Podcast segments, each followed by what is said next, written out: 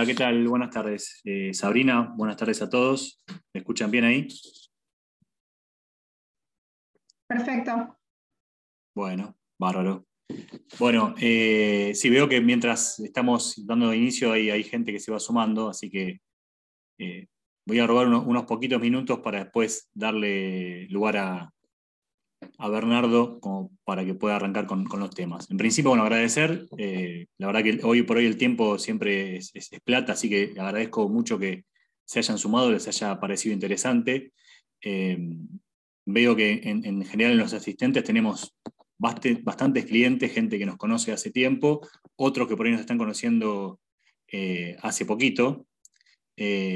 así que un poco la idea era aprovechar unos minutos brevemente para contarles un poco quiénes somos eh, y, qué hacemos. Eh, hay muchos, como les dije recién, que ya nos conocen. La empresa cumplió siete años ahora en el mes de junio, con lo cual eh, tenemos una, trayectoria con clientes desde, la primera hora, entre los que se encuentran bueno, compañías de seguros, agencias de viaje, operadores mayoristas, otro tipo de clientes de empresas de servicios en general.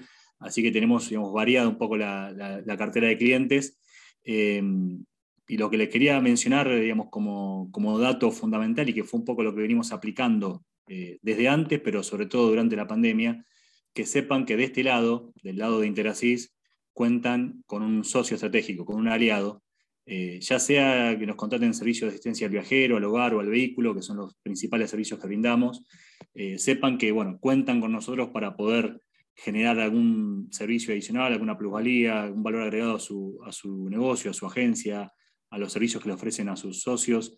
Así que eso es un poco el, espíritu que nos mueve, ¿no? la forma de encarar eh, la actividad comercial, tanto en la previa en la pandemia como durante la pandemia. Y ahora estamos en este mes de septiembre, finalizando el mes de septiembre, en una etapa de, cierta apertura, ¿no? cierta vuelta a, cuestiones que hemos, habíamos perdido.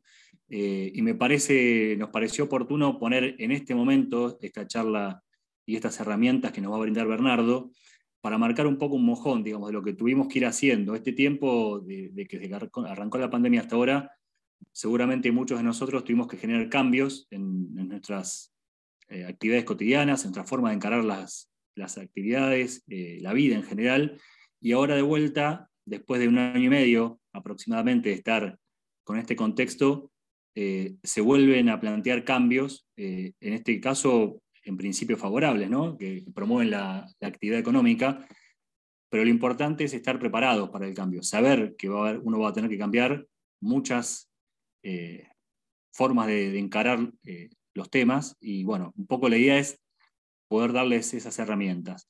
Quería hacer un, pequeño recorrido, digamos, de, este tiempo que nos llevó desde marzo del año pasado hasta ahora eh, con esta pandemia y contarles a aquellos que por ahí nos empezaron a conocer un poquito más adelante, que sinceramente en este tiempo, producto de, una acción eh, comercial intensa, hemos logrado incorporar bastantes clientes eh, dentro de lo que es la pandemia, dentro del periodo de pandemia, contarles justamente que a diferencia de lo que uno podría presuponer, que uno se sentaba a esperar a ver qué pasaba y cuándo terminaba esto, eh, estuvimos muy activos, no, no, nos quedamos justamente a esperar a ver qué pasaba con la pandemia, sino que eh, generamos muchas acciones y nos pusimos a trabajar como para ver qué soluciones había que dar en este contexto diferencial. Y la actividad que mayor impacto tuvo por el coronavirus y por la pandemia realmente fue el turismo. Si bien impactó en toda la economía, el turismo estuvo muy, muy impactado y sigue estándolo. Eh, y nosotros rápidamente fuimos de los primeros en que nos pusimos a trabajar para lanzar el producto con cobertura COVID esto en general, tanto en cobertura nacional como internacional. También eh, extendimos cobertura de manera gratuita a aquellas personas que quedaron varados afuera en el inicio de la pandemia.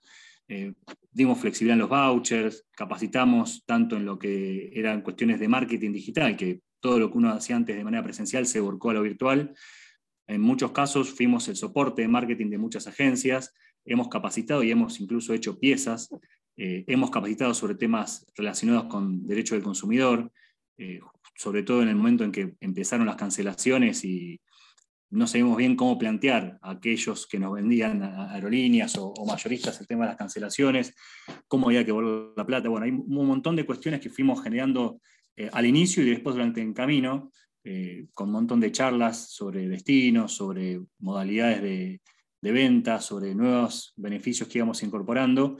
Entonces, no, me parecía justamente bueno y oportuno poder destacarlo porque esta charla y este momento que, que, proponemos hoy un poco viene a darle un cierre a toda esa, esa acción, eh, o mejor dicho, un punto y seguido más que un cierre, porque también nos, nos parece que estas son, son herramientas que ahora nos va a contar un poco Bernardo, eh, el enfoque que tiene y las herramientas en las que va a profundizar, para poder aprovechar el momento que se viene, que es un momento de recuperar mucho terreno perdido.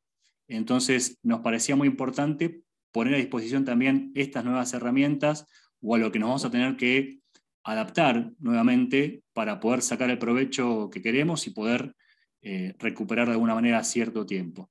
Así que eh, esto les quería contar, eh, hacer un, breve, un breve repaso a los que no nos conocen tanto, contarles un poco a, que nos a lo que nos dedicamos. Eh, y bueno, refuerzo lo que dije al principio, ¿no? sepan que del lado nuestro, en todos nuestros puntos de contacto, eh, van a encontrar un aliado y un socio para poder resolver o para poder ofrecer mejoras y beneficios a sus clientes, a sus socios, a sus pasajeros.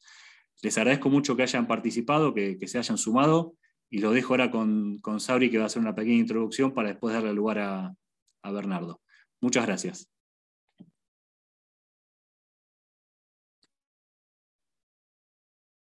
Bueno, Diego, muchísimas gracias. Bueno, verán que se habrán sumado, cada vez somos más, llevamos más de 100, así que bueno, bienvenidos a todos, le estamos dando tiempo a que sigan ingresando porque nos están avisando.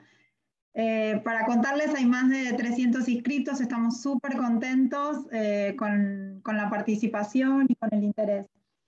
Eh, bueno, como yo les contaba al principio, Bernardo está ahí ya preparándose. Bernardo Bárcena es experto en liderazgo, es, eh, es profesor MBA del Top E University de la Universidad de Salamanca de España, la Universidad Anahuac de Cancún, México, y eh, de la UADE, EDN, UCA, IDEA, Universidad de Palermo, IDVA y UCEMA. Tiene un gran currículum y nos va a deleitar. Eh, también es muy histriónico, les cuento, es muy divertido, así que se van a divertir mucho con él. Y es autor de tres libros de, de liderazgo. Al finalizar la charla con, con, Bernardo, vamos a hacer un sorteo de estos libros, eh, así que quédense, vamos a hacer el sorteo ahora aquí en vivo. Eh, bueno, y obviamente Bernardo es fundador de su escuela de liderazgo, se llama Bernardo Bárcena Liderazgo. Eh, y bueno, le vamos a dar la palabra a Bernardo. Bernardo, ahora yo te paso el host, eh, parte técnica, y ya puedes compartir pantalla y todo, y todo el contenido que tenés. les vuelvo a recordar, son los dos ejes temáticos principales, que es ser protagonista, frente a, frente a un contexto general, no solo pandemia, sino genérico, de, un mundo que, cambia vertiginosamente y el mercado cambia vertiginosamente. El turismo, que somos todos eh, empresarios y, y empleados resilientes porque nos supimos adaptar. Y luego va a hablar de las tres claves de innovación, que me faltó redondear esa parte.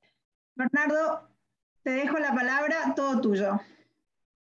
Gracias. Sabri, acá estoy con algunos de mis libros que todavía no los dediqué porque no sé quiénes van a ser los ganadores, pero bueno, ya vamos a hacer el sorteo y después con mucho gusto eh, se los voy a dedicar. Antes de escribir mi primer libro, me acuerdo que compraba libros de liderazgo o quién se ha llevado mi queso, que ustedes lo deben conocer, y dedicaba a ese libro. Bueno, y ahora que ya escribí estos tres, el primero salió en el 2014, el otro en el 2015 y otro en el 2016, eh, para mí dedicar mis libros es algo muy especial y lo hago con muchísimo amor, así que después veremos quiénes son los ganadores. Gracias, Sabri, por todo, por todo el apoyo. Estoy feliz encontrarme con 111 almas argentinas, o supongo que 112, mira, ya quedó desactualizado el número. 113, 114. Bueno, muy lindo cómo se siguen sumando. Argentinos, supongo que, o todos a la inmensa mayoría, así que a todos los que están acá conectados quiero contarles un par de cosas. Primero que vamos a buscar que esto sea bien interactivo. Te interrumpo una cosita más que olvidé decir, que, las preguntas que tengan las podemos hacer al final, perdón, eh, y pueden hacerlas, tienen dos modalidades, o en el chat y yo las puedo leer, o después tienen una modalidad más que se llama Question and Answer o Q y, A, que la pueden hacer por ahí también. Yo estaré atenta y le iré diciendo a, a Bernardo las preguntas que ustedes tienen. Perdón, Bernardo, me faltó esa parte. Espectacular, ídola Sabri, gracias por avisar eso. Vamos a probar el chat. ¿eh? Lo que dice Sabrina, vamos a empezar a, a interactuar por el chat con una pregunta poderosa. ¿Están tomando mate o café? A ver, arrancamos con una encuesta. Creo que sé quién va a ganar, pero miren, ven, viene ganando el mate. ¡Opa! El café ahí. Estoy comiendo sandía, dice uno, té de hierba, hay de todo, ¿eh? Pero mira, a ojo, agua. Creo que a ojo viene ganando el mate. Y ahora les hago otra pregunta enorme y es, ¿de dónde son? ¿En qué lugar de la Argentina están? ¿En la Patagonia, en el litoral, en Cuyo, en el noreste? A ver, Cava, Flores, Cava. ¿Viene ganando Cava? Ah, no, ahora Mendoza, Cuyo, Rosario, Vicente López, Lanús, Córdoba, Rosario, Chipoletti. Uy, no puedo ni leer, ¿eh? Bulón. Bueno, Chaco, Resistencia, va, no sé si Resistencia, pero Chaco, yo conozco Resistencia, Villa Crespo, Córdoba. Córdoba es la única provincia que es una república. No se me pongan celosas las demás, pero es la República de Córdoba. Eh, mate y adrogué. Carlos contesta las dos en una. Vamos, Córdoba, dice Jorgelina. Bueno, qué país que tenemos, por Dios, corrientes. Yo hablando de mate y hay correntinos, entrerrianos, ¿quién soy yo para poner hablar de mate? General Valdicera, Córdoba, bueno, hermoso, hermoso. Veo que están muy participativos. Tienen un martes así como participativo, lo cual está buenísimo porque voy a hacer un montón de preguntas y quiero que vayan contestando por el chat. Temperley, Mendoza, mucho Mendoza, ¿eh? me parece Mendoza y Córdoba, creo que han sido, y, Cava, ¿no? O Amba. Vieron que en general cuando uno no es de AMBA es, un lío entender qué es AMBA, ¿no? O sea, cuando estás en una provincia y te dicen Cava, AMBA, ¿no, se hacen un poco de lío? Bueno, no les voy a explicar qué es para no, aburrirlos ahora, pero, pero una es la ciudad, la otra es el área metropolitana, el otro es Gran Buenos Aires. Son todos nombres parecidos y hacen un poquito de, ruido. Pero bueno, eh, yo estoy acá en la ciudad de Buenos Aires, estoy en Palermo, nublado, los que estamos en Buenos Aires sabemos que está muy, muy nublado el día hoy y estoy muy contento y muy agradecido por Interassist que me están invitando para dar esta charla.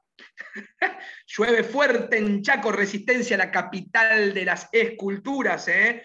Los que no conocen Resistencia, los invito a que vayan y que vean, hay esculturas cada media cuadra y la gente las cuida. Es algo impresionante, hermosísimo. Bienvenido a Resistencia también. Bueno, vamos a empezar. Como decía Sabri, vamos a hablar de dos temas. ¿Cuándo vamos a terminar? Como para poder, Corrientes también. Está lloviendo en todo el país, parece, o por lo menos en el centro del país y el norte. Habrá que ver a algún mendocino o alguien del sur que nos pueda contar cómo está el clima allá. Vamos a terminar este encuentro a las cinco y media.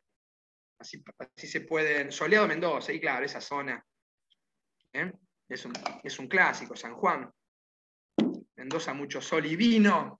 La eso, ¿viste? La tierra del sol y el buen vino, como siempre, sol en Mendoza, así es. Mendoza, San Juan, precordillera.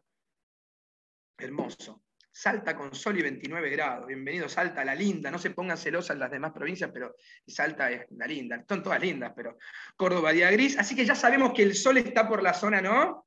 No sé si alguien de Catamarca o La Rioja nos podrá decir, pero me parece que el sol está más cerca de la montaña. Vamos a empezar con el primer tema de hoy, que es actitud.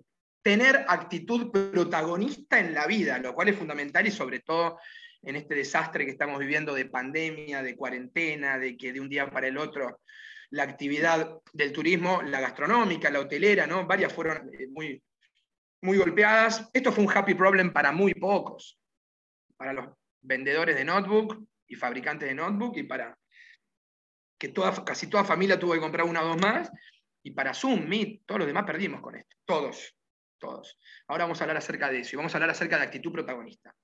Vamos a comenzar este encuentro con un video, con una publicidad. Es una publicidad de Ford Focus que ya tiene unos añitos, de hecho van a ver ustedes cómo, el focus es medio cuadradito, ¿no? porque ya tiene unos años. La publicidad, como van a ver ustedes ahora, arranca de la siguiente manera. Un joven va caminando por la calle de noche, creo que es en Rosario, de noche, medio como perdido, ¿no? Medio como sin rumbo, y se le aparece un Ford Focus negro. Y el conductor del Focus le dice, Martín Areco. Y él se sorprende, le dice, ¿vos quién sos? alguien que te está buscando. ¿Y por qué? Porque pudo hacer que cambies una cosa de tu vida. Un día importantísimo en la vida de Martín Areco se le apareció un genio que le propuso cambiar una cosa. como en esta primera parte vamos a hablar acerca de actitud, yo quiero que después ustedes me cuenten cuál fue la actitud de Martín Areco frente a esa situación. Te pido, Sabri, si me puedes poner como host o como co-host. Ahí está, perfecto, perdón, perdón. Me, parece, me había parecido otra cosa. Share sound. Vamos a compartir el sonido. ¿Me decís, Sabri, por favor, por el micrófono, si se ve y si se escucha? Perfecto. Muchas gracias. Bueno, primer tema, actitud. Quiero entonces que prestemos atención a la actitud de Martín Areco, cuando se le aparece un genio y le propone cambiar una cosa de su vida.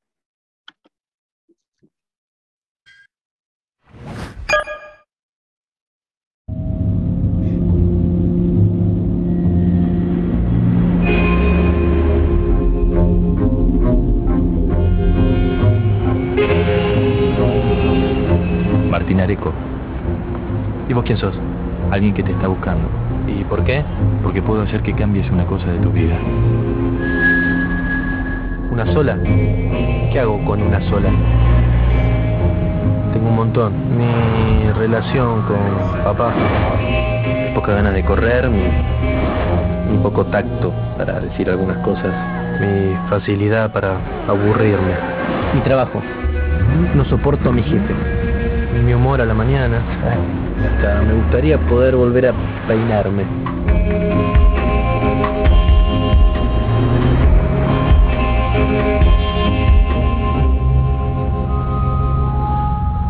¿Qué hiciste?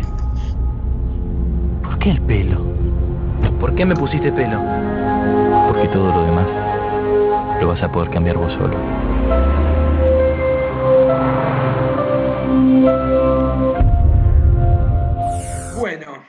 Vamos a analizar lo que ocurrió, lo que le ocurrió a Martín Areco, ¿no? Él iba caminando por la calle de noche, medio sin, como sin rumbo, medio perdido, esa es mi interpretación, ¿no? Y se le aparece un focus. Me voy al chat, así por favor por el chat me van contando lo que yo les voy preguntando. Se le aparece un focus y el conductor del focus le dice que le va a cambiar una cosa en su vida. ¿Cuál fue la actitud de Martín Areco? ¿Qué le dijo al genio? Gracias. ¿O qué fue lo que le dijo cuando el genio le dijo que le iba a cambiar una cosa? A ver, ¿recuerdan? Por el chat, por favor. Ajá. Incrédulo, solo una. ¿Por qué eso? Exacto, una sola cosa. Tengo un montón, ¿no? Y le empieza a nombrar al genio todo lo que el genio le tiene que cambiar. ¿Se acuerdan? Pónganme, por favor, en el chat qué cosas recuerdan que Martín Areco le decía al genio que le tenía que cambiar, porque dice, son muchas, ¿qué hago con una sola? A ver, las relaciones, gracias, la relación con el padre, el trabajo, no soporta a su jefe, correcto, un poco tacto para decir algunas cosas, muy bien, que se aburre, el mal humor a la mañana, correcto. Y encima tal cual, me gustaría poder volver a peinarme, ¿no? Y le muestra las entradas. Bueno, muchas gracias por la gran participación. Esto es mucho mejor si ustedes participan que si hablara yo solo. Son siete las cosas y creo que se las voy a poder decir en orden, si me las acuerdo. Mi relación con papá, mis pocas ganas de correr, mi poco tacto para decir algunas cosas, mi facilidad para aburrirme, el trabajo, no soporto a mi jefe, mi mal humor a la mañana y encima me gustaría poder volver a peinarme, ¿no? Andrés pregunta dónde puede encontrar el genio para que le ponga el pelo. Tenés que irte a, Rosario y cuando cada, cada, focus negro que venga, que veas, lo tenés que parar. Bueno, gracias a todos eh, por la excelente onda. ¿Qué sabemos sobre el genio? De Martín Areco ya sabemos que una cosa le parece poco, ¿no? Y el tipo quiere que le cambien toda la vida. ¿Qué sabemos sobre el genio? El nombre no lo sabemos, ¿no? Sabemos que sabe manejar, que sabe escuchar, porque iba manejando y escuchaba todo lo que Martín le decía. Sabemos que tiene poderes, porque le puso pelo a Martín Areco, y sabemos que cumple sus promesas, ¿no? Prometió algo y lo, lo cumplió. Y Martín Areco le dice, eh, ahí está, Alfredo, eso, justo eso vamos ahora. Martín se baja del auto y le dice, ¿por qué me pusiste pelo? Como diciendo, de las siete cosas, ¿por qué elegiste esa? ¿Y cuál fue la respuesta del genio? A ver, me voy al chat. ¿Qué le dijo el genio cuando Martín le dice, ¿por qué me pusiste pelo?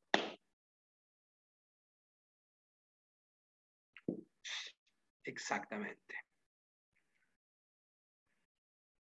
Exacto, brillante. Exacto, porque todo lo demás lo vas a poder cambiar vos solo. Y Martín Areco sonríe, porque le cayeron, ¿no? mil fichas en ese momento. Martín Areco entendió que él tenía que ser el líder de su propia vida y no que tenía que estar esperando un genio más generoso. Y el focus se va, ¿no? En el amanecer. Nacía, empezaba una nueva vida para Martín Areco. Ahora bien, no se nos va a aparecer ningún genio que nos ayude a entender qué depende de nosotros y qué no. Correcto, Mariana. Ni ni que nos conceda lo que no depende de nosotros. Y es por eso entonces, mis queridos amigos, que vamos a arrancar con el primer tema de hoy, que es el cuadro de estados de ánimo. ¿Qué diferencia hay entre una emoción y un estado de ánimo? Que la emoción es de más corto plazo. Por ejemplo, a la mañana me asusté, ¿no? O me enojó, me, enojé por algo, pero la tarde ya estaba bien. Esa es una emoción. Es más, más complejo, pero se los digo de manera muy simple. Una emoción es de más corto plazo y un estado de ánimo podría ser, desde que empezó esta cuarentena yo me siento en paz conmigo mismo o al contrario, enojado, ¿no? Entonces el estado de ánimo es de más largo plazo. Hay cuatro estados de ánimo fundamentales y los vamos a conocer ahora y los vamos a ir vinculando con la publicidad de recién, porque hace unos cuantos años vi esta publicidad y dije, wow, es ideal para el cuadro de estados de ánimo. Por eso se las conté como disparador antes de desarrollar ese tema cuatro estados de ánimo fundamentales que los vamos a ver ahora.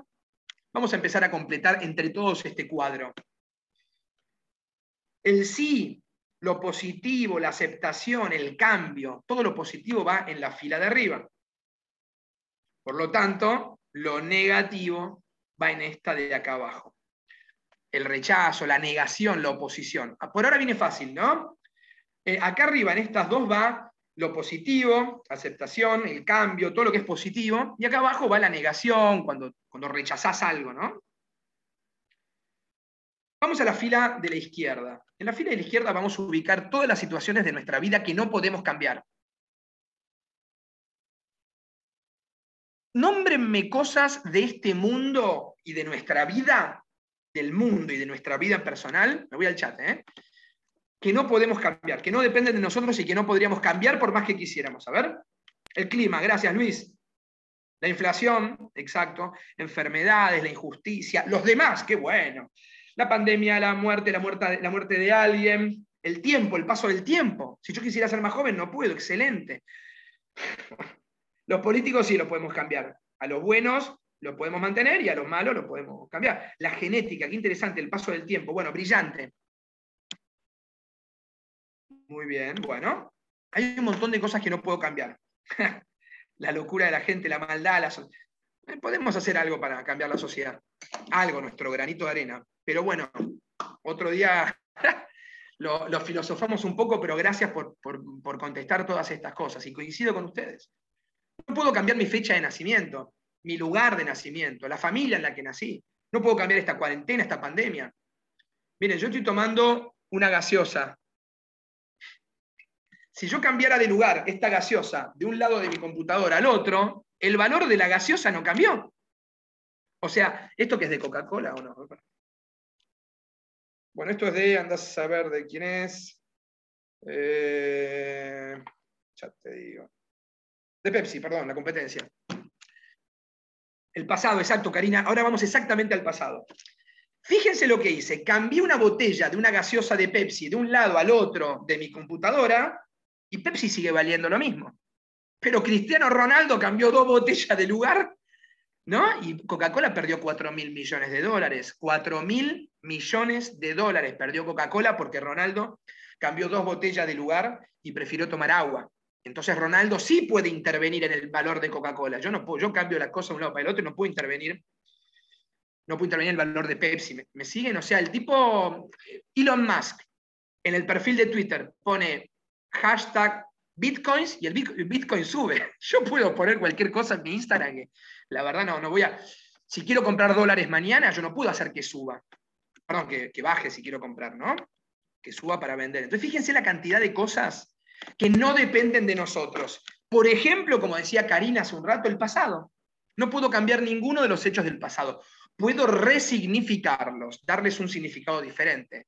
Puedo aprender puedo aprender de los hechos del pasado, puedo pedir perdón por los hechos del pasado, perdonarme. perdonarme. ¿eh? Este tema lo trabajé el miércoles pasado en una cárcel de máxima seguridad. En la unidad penitenciaria 41 de Campana, en el pabellón 4, perdonarme.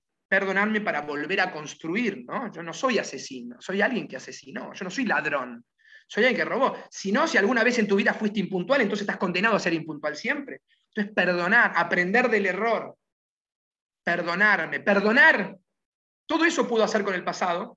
Ahora, como decíamos recién, ninguno de los hechos del pasado puedo cambiarlos. El valor del oro, ni de coca, ni la inflación, ni el paso del tiempo. Todo esto que dijeron ustedes es perfecto, es así. Son cosas que no podemos cambiar. Y vamos a ubicarlas en la columna de la izquierda. Pero hay millones de cosas que sí dependen de nosotros. A ver, me voy al chat. ¿Qué cosas sí podemos cambiar en nuestra vida? ¿En qué cosas podemos intervenir en el mundo, en nuestra vida? ¿Qué sí depende de nosotros? Quiero ejemplo. Actitudes. Bien, Luis. otra vez. Decisiones, modos, nuestra voluntad. Gracias, Florencia. Nuestras costumbres. El humor. Lo que viene, el futuro. La forma de enfrentar las situaciones. Brillante. Ser mejor persona. El trabajo. Nuestro humor frente a la vida. Brillante. Es lo que han dicho ustedes. Voy a dar algunos ejemplos más. Puedo ser una persona más humilde. Aprender, como dice Joaquín, la forma de pensar. Puedo ser una persona más humilde, más generosa. Puedo dejar de interrumpir a las personas cuando me hablan. Puedo preguntar en vez de hacer supuestos. Puedo potenciar mi inteligencia emocional. Puedo dejar de tocar el celular cuando manejo. Puedo comer más sano. Puedo leer un libro de liderazgo por semana. Digamos, hay millones de cosas en las que sí puedo intervenir ser más empático, correcto, ser más productivo, saber escuchar, correcto, Andrés, dejar de interrumpir para escuchar, mejora a las demás personas. Ser más saludable, bien, también sale ahí. Fíjense la cantidad de cosas que van en la columna de la derecha. Millones de cosas sí podemos cambiar. Por ejemplo, dejar de criticar a los demás, que eso habla de nosotros. Todo lo que nosotros decimos de otros está hablando de nosotros. La gente nos mira y nos dice, qué desastre este tipo cómo critica, lo que deberá decir de mí, ¿no? Entonces, esa es otra cosa que, en la que podemos mejorar, dejar de criticar a las demás personas. A mí hay seis o siete personas que no me banco en la vida, ¿eh? supongo que a ustedes les pasará lo mismo. No las conté, pero serán seis, cinco, no, no, muchas más. Pero de ahí a elegir hablar mal de esas personas, hay cien mil kilómetros de distancia. ¿Cómo lo estamos armando este cuadro hasta ahora? lo positivo, el cambio, la aceptación va arriba y todo el rechazo, la negación abajo. Hay dos columnas. La columna de lo que no puedo modificar, por ejemplo, la inflación, y en aquello en lo que sí puedo intervenir. Por ejemplo, empezar a decir la verdad a partir de ahora si es que no lo venía haciendo. ¿Cómo voy de abajo hacia arriba? Y a través de una declaración. Declaro que lo acepto, o si, si es algo que sí dependiera de mí, declaro que lo voy a cambiar. Una declaración es un acto del habla, un acto lingüístico a través del cual cambiamos la realidad, ya que aceptamos lo que en definitiva no podemos cambiar y cambiamos aquello que sí. Declaro que me voy de la oscuridad a la luz, del no al sí, de la mediocridad a mi mejor versión. ¿Y qué divide lo que va en una columna de lo que va en otra? Una opinión. Vos opinás que metés las cosas en una o en otra. Martín Areco, a ver, vamos al chat ya que están tan, tan participantes, hoy le di una charla a 100 oficiales de la Armada Argentina a la mañana. Me costó que participaran, viste el tema de la jerarquía, aparte estaba el teniente, el teniente de navío, el teniente de corbeta. Entonces, bueno, ustedes al lado de ellos, súper participativos, pero bueno, son distintos estilos, re lindo el otro público también, una formación diferente, ni mejor ni peor, y costaba mucho que participen. Señor, me decía, una pregunta, señor, no maestro. Bueno, pregunta para el chat. Martín Areco, cuando iba caminando al principio de la publicidad, ¿eh? antes de que se le apareciera el genio, primero segundo de la publicidad, ¿en cuál de las dos columnas había ubicado las siete situaciones de su vida? ¿Dónde las tenía ubicadas? ¿En facticidad o en posibilidad? A ver.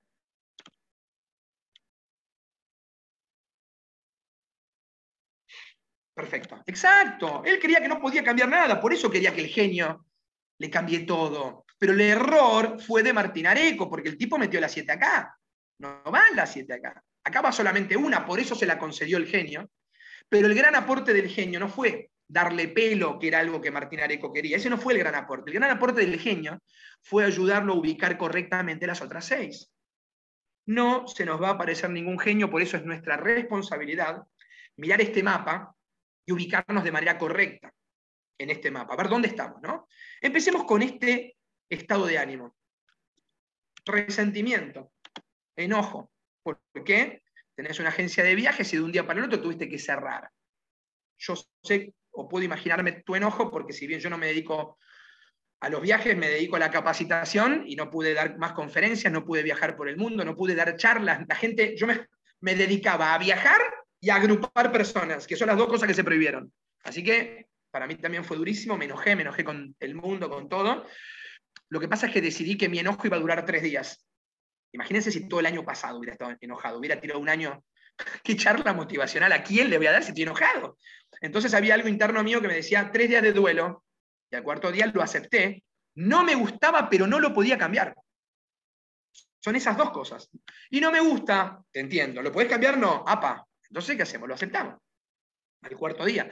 Para estar en armonía, para estar en paz y para poder tener energía para cambiar lo que sí podés cambiar.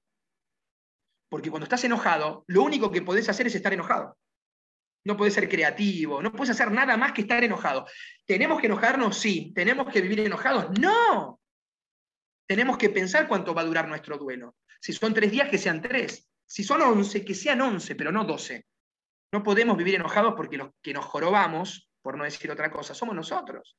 Porque el enojado es infeliz. La persona con armonía es feliz y todos nosotros queremos ser felices. Ni se lo pregunto. Es una pregunta retórica, así que ya sé que todos queremos ser felices. ¿Qué hacemos entonces? Nos enojamos cuando algo no está en línea con nuestros planes, cuando nos echan del trabajo, cuando perdemos un ser querido, cuando perdimos la final de un campeonato de fútbol o de hockey o lo que fuera, y me voy a enojar. ¿Qué voy a hacer? ¿Toda la vida enojado por ese partido? Ya está, no lo puedo cambiar. ¿Por qué? Porque es el pasado y como decíamos recién, no podemos intervenir en él. Sí podemos aprender cómo vamos a jugar mejor, en el partido del martes que viene. Entonces, está muy bien rechazar lo que no podemos cambiar porque tenemos sangre en las venas, porque somos humanos. Ahora, ¿hasta cuándo? Es muy personal. Cada uno de nosotros sabrá hasta cuándo hace el duelo. Y si son 21 días, que no sean 22, porque si son 22, hay un día que lo tiraste a la basura. Un día. Un magnate daría su fortuna por vivir un día más. Un día vale más que la fortuna de un o de una magnate. Un día. Y nosotros patinamos y, alargamos un poquito el duelo. No, definitivamente no. Entonces, lo que no podemos cambiar lo mandamos a la columna de la izquierda, hacemos nuestro duelo y después, como no podemos vivir de duelo, va, podemos, pero es absurdo, total, definitivamente. Aparte, imagínate lo mal que vamos a, a, intervenir y a influir en nuestro entorno si vivimos enojados, ¿no? lo vamos a aceptar. ¿Lo elegí? No. ¿Me gusta? No. ¿Lo puedo cambiar? No. ¿Qué hago? Lo acepto. Para estar en armonía, para estar en paz, para estar feliz, con hechos del pasado, por ejemplo, en los que no podemos intervenir, porque el pasado no lo podemos cambiar, y vamos a poner la energía en, cambiar lo que sí depende de nosotros. Es decir, esta armonía te permite ser una usina, una usina generadora de energía para cambiar lo que sí puedes cambiar. Porque si estás enojado no puedes cambiar nada, como decíamos recién. Si no cambiáramos lo que debemos cambiar, por ejemplo, ah, yo soy impuntual, yo soy así. ¿no? La persona que se resigna y algo que puede y debe cambiar, si no lo cambia, está siendo un mediocre. Esa persona está siendo un mediocre. Está siendo un mediocre, una persona que es su peor versión, que dice, ah, yo soy calentón, soy desprolijo, soy vago y soy impuntual. ¿Cómo soy? Lo único que sos es humano. Lo único que no puedes cambiar es que sos humano. Todo lo demás sí depende de vos y sobre todo, si no te trae muy buenos resultados, llegar tarde a todos lados, ¿no? Eso sí depende de vos. ¿Y cuál es ese motor que nos expulsa de la zona de confort? La resignación es la zona de confort, el mediocre, ¿no? ¿Cuál es ese motor que te expulsa la ambición?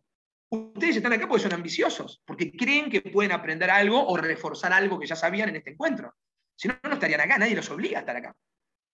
Nadie te obliga a estar acá. Entonces es tu elección. Sos ambicioso y que, a ver si puedo aprender algo de esta charla. Está lleno de webinars, está lleno de Instagram Live. Bueno, pero me invitaron de Interacid, por ahí algo aprendo o algo que ya sabía, aprovecho para reforzarlo. Si las personas que no son ambiciosas, que son mediocres, como decíamos, están sobreviviendo, como una meba. Pero se trata de vivir, se trata de crecer, de mejorar. ¿Saben cuántas cosas tengo yo para mejorar? Son tantas que no, no, no sé la cantidad, pero son, y son muchísimas. Y eso a mí no me preocupa, no me angustia, me entusiasma. Porque digo, ¿por cuál empiezo? ¿Por cuál empiezo? Por esta. Y una vez que lo conquisté, vamos por otra. Ahora la puntualidad, ahora la escucha sin interrumpir, ahora trabajar mejor en equipo, ahora decir la verdad, cumplir las promesas, ser más generoso, ser más agradecido, mejorar mi inteligencia emocional. Eso es lo lindo de la vida, crecer. El 31 de diciembre nos ponemos 4.000 objetivos para el año próximo y el 5 de enero ya, ¿qué pasó? Nos olvidamos. Ponete uno, ponete un objetivo por semana, por día. Ahora vamos a hablar acerca de eso. Este es el primer tema de hoy. Es un mapa donde nos tenemos que ubicar. Tu relación de pareja terminó hace cinco años por culpa de la otra persona, digamos, o eso vos lo ves así. ¿Seguís enojado? Te pregunto, cinco años. No sé, no me quiero meter en tus tiempos de duelo, pero me parece. Estoy haciendo preguntas para ver si, si alguna de estas preguntas le hace sentido a alguno de ustedes, ¿no? Entonces, yo voy a dejar unos segundos este mapa para que ustedes se metan en este mapa para ver dónde están. Esto es algo individual, no tienen ni que contestar ni decir nada, es para ustedes. Y para que se reconozcan en las situaciones importantes de su vida, a ver en cuál están de estos cuadrantes, de estos cuatro cuadrantes. Y en el caso de no estar muy contentos con estar en ese cuadrante, qué cosas concretas van a hacer ustedes. Esto es para ustedes, ¿eh? Para cambiarse de lugar. Lo dejo unos segundos para que reflexionen.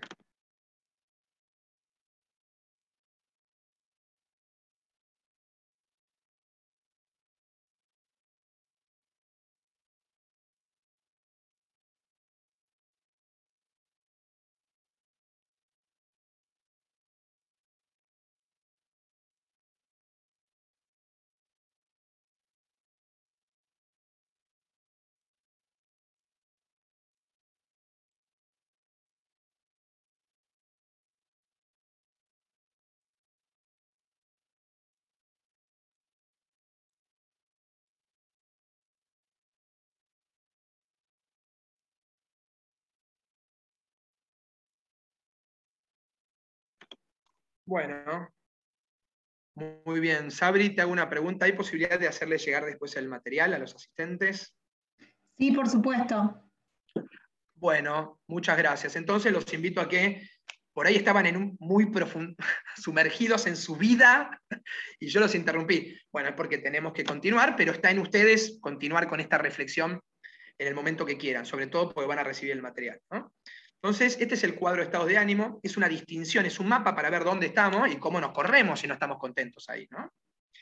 Ahora les voy a hacer una pregunta para cerrar con este tema y me voy al chat para que, por favor, contesten lo que les voy a preguntar. Eh, si uno mejorara un 1% por día, ¿no? La ambición que veíamos acá, la ambición. Si uno mejorara un 1% por día, ¿en un año cuánto evolucionó? Se los pregunto de otra manera. El primero de enero, vos sos una unidad, sos lo que hay. Del 1 al 2 de enero empezás a cruzar por las esquinas. Del 2 al 3 de enero, aparte de cruzar, es acumulativo, ¿lo ven? Aparte de cruzar por las esquinas, no criticás más a nadie. Si vos fueras mejorando, una pregunta matemática es, ¿no? De interés compuesto, porque es acumulativo. No me contesten en porcentaje, por favor contéstenme en, unidades. Bueno, perdón, eh, ya me habían contestado antes de que haga la aclaración. En unidades. Tres veces, dice Gustavo. A ver. Gracias, Carlos. A ver, Alfredo. Piensen que es un 1, por, no es uno por día, es un 1% diario. A fin de año, ¿cuánto crecimos? A ver, pueden hacer la cuenta, lo pueden googlear. Hoy a la mañana un, un oficial de la Armada lo googleó y puso el resultado correcto por el chat. Arriesguen, a ver. 365 sería si uno mejorara un 1 no un 1%. ¿Lo ven? Si uno fuera el doble de mejor en el día 2, pero acá no es el doble mejor, es solamente el 1%. Bueno, es mucho más que el 365%. Les voy a poner en el chat cuánto es. 37,4 veces, yo también, Analia, soy peor que vos. 37,4 veces. Si vos tenés una agencia de viajes y todos los días mejorás un 1%, a fin de año tenés 37 sucursales. No es invento mío, es matemática, celo en el Excel. A mí cuando me lo dijeron, me pareció como mucho, y lo hice en el Excel y dije, wow, es verdad. Hay 37 Bernardos a fin de año. ¿Me entendés? 37. Y como decía uno de ustedes, en dos años, ¿saben a cuánto se va ese número porque es acumulativo? ¿A cuánto era? más de 1400. Es una locura. Ese es el desarrollo personal. Sin prisa, pero sin pausa. Mejorar todos los días un poco. De modo que no lo puedes cambiar, mandalo a la izquierda y aceptalo para estar en armonía. Podés después de hacer tu duelo, podés cambiarlo, cambiarlo. Tranqui, no nos obsesionemos. Acá nadie tiene que ser perfecto un día para el otro, porque de hecho nunca vamos a, a llegar a ser perfectos, pero ese camino de mejora continua hacia la perfección, disfrutémoslo. 1% por día. 1%. Uy, mañana me pongo como objetivo no hacer más supuestos preguntar todo. Tremendo, te vas a ahorrar 4 millones de problemas en tu vida o más. Pasado aparte de preguntar todo, voy a empezar a ser más amable y saludar a las personas cuando me meto en un ascensor. ¿Qué sé yo? Cada uno sabrá qué cosas tiene para mejorar, ¿no?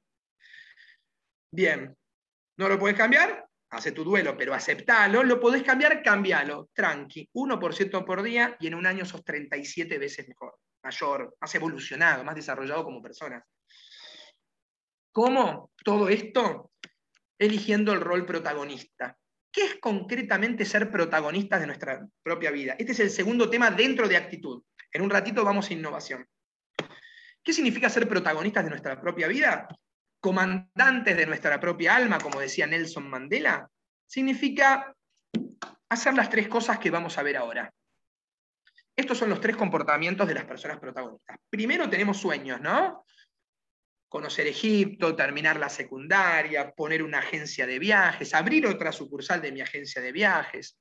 Los seres humanos tenemos sueños. Ahora, ¿cuál es la diferencia entre un sueño y un proyecto? Es una fecha de inicio. Cuando al sueño le pongo una fecha de inicio, lo convierto en un proyecto. Por ejemplo, si tu sueño es abrir una nueva sucursal de tu agencia de viajes, la fecha de inicio será martes de la semana que viene, que te encontrás con un inversor a tomar un café, o que vas a un local que está en alquiler para averiguar. La fecha de inicio no es el día en el que abrís la sucursal. Ese día es la fecha en la que el sueño se, cumplió en realidad, se convirtió en realidad y que por lo tanto vas a ser muy feliz, porque la felicidad está en cumplir sueños. Si tu sueño es formar una familia, cuando formes una familia vas a ser feliz. Si es conocer Egipto, cuando veas las pirámides vas a ser feliz. Si es comprarte una moto, lo que fuera, hacer un posgrado. Entonces, la felicidad es igual a cumplir sueños. ¿Y cómo los cumplo? Bueno, primero poner una fecha de inicio. Porque el sueño es algún día, algún día, algún día, pero algún día es nunca. ¿Hace cuánto venís con lo de la, sucursal de tu agencia de viajes? ¿Un año diciendo algún día? Vas a estar toda la vida diciendo algún día si no le pones fecha de inicio. Ok, el viernes que viene voy a averiguar por este local que alquilan, ¿no? Entonces la fecha de inicio es algo, mandar un mail, inscribirte, reunirte con alguien, hacer algo, sacalo de tu cabeza y de tu corazón y metelo en la agenda, porque lo que no está en la agenda no va a ocurrir nunca. Esta es una agujereadora. Alguien tenía el sueño de hacer agujereadora y le puso fecha de inicio, si no, todavía la persona estaría diciendo, algún día voy a hacer una agujereadora, ¿no? O muchas. Todo lo que está a nuestro alrededor, lámparas, mesas, luces, todo fue el sueño de alguien que le puso fecha de inicio y que encima después logró convertirlo en realidad. Los sueños son imposibles, los proyectos son posibles. O sea, el sueño es no, porque algún día, ¿qué es algún día? Noviembre, martes, no está en el almanaque, por lo tanto no va a ocurrir nunca, mientras que lo mantengas en esa categoría. El sueño es no, el proyecto es tal vez sí, tal vez no. Pero ven cómo aparece un sí que en el sueño no está. ¿Por qué? Porque le pusiste fecha de inicio. Uno de los públicos que, aparte creo que les conté recién lo, lo de las cárceles, que es mi, mi público, o uno de, mis, uno de mis públicos especiales, digamos, otro es el Comando Conjunto Antártico. Este viernes voy a formar a los militares que van el año que viene a la campaña antártica, ¿no? Para mí es un lujo, un honor y aparte aprendo una barbaridad de ellos. Entonces les cuento, ¿cuál era el sueño de ustedes? Ir a la Antártida. ¿Y cuál fue la fecha de inicio? Cuando mandamos la carta solicitando. Si vos no mandás la carta de esa, nunca vas a ir a la Antártida. Entonces, el primer comportamiento de las personas protagonistas es ponerle fecha de inicio a nuestros sueños porque todos tenemos nuestra propia Antártida para conquistar. Y para eso manda la carta, si no, no va a ser nunca. Segundo, intentar, intentar, intentar. Los protagonistas no nos rendimos. Cantidad de intentos significa perseverancia, pero ojo, no solo perseverancia, sino inteligencia. A, si A no me dio resultado es B. Si B no me dio resultado es C. Einstein decía no esperes resultados diferentes si, si siempre haces lo mismo. Entonces no solamente hay que ser perseverante, sino que aparte hay que ser inteligente. No estés toda la vida tratando de abrir la puerta con la misma llave porque no abre. Cambia la llave, hace otras cosas. Innova. Por eso ahora les voy a contar porque esto está vinculado totalmente con el tema innovación que viene dentro de un ratito. Entonces, ojo, no solamente fortaleza de no me rindo, sino aparte hace cosas diferentes. Voy a poner un ejemplo absurdo para graficar esto. Algún día quiero motivar a mis equipos de trabajo de la, agencia de viajes. Bueno, ponerle fecha de inicio. Ok, el lunes compro factura, media lunas. Compraste media lunas, uno tiene celiaquía, el otro está régimen, el otro es alérgico y el otro no tenía hambre. Ni una media luna comieron. ¿Te vas a rendir? No, cantidad de intentos, seguí intentando, pero el martes no le compres media luna. Capacitalos, hace una dinámica, enseñales algo, no se hace otra cosa, porque por ahí no era, ¿no? Entonces, cantidad más calidad. Somos imparables, somos imparables, imparables los protagonistas. ¿Por qué? primero ponemos fecha de inicio. Somos doers, no talkers, ¿no? Como se dice en inglés. No somos delirantes, chata, yo algún día. No, somos gente que hace, que pone fecha de inicio. Y que después de ponerle fecha de inicio, no se rinde, pero aparte de intentar todo el tiempo, va haciendo cosas diferentes para alcanzar resultados diferentes. Y el tercer comportamiento es cómo actuamos nosotros, los protagonistas, cada vez que cometemos un error y cada vez que estamos frente a una adversidad. Error y adversidad. Me voy al chat. ¿Es lo mismo error que adversidad o no?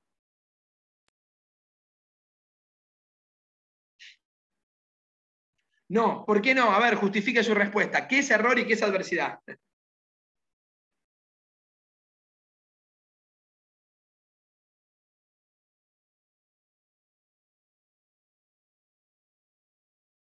Vamos, muy bien. Error.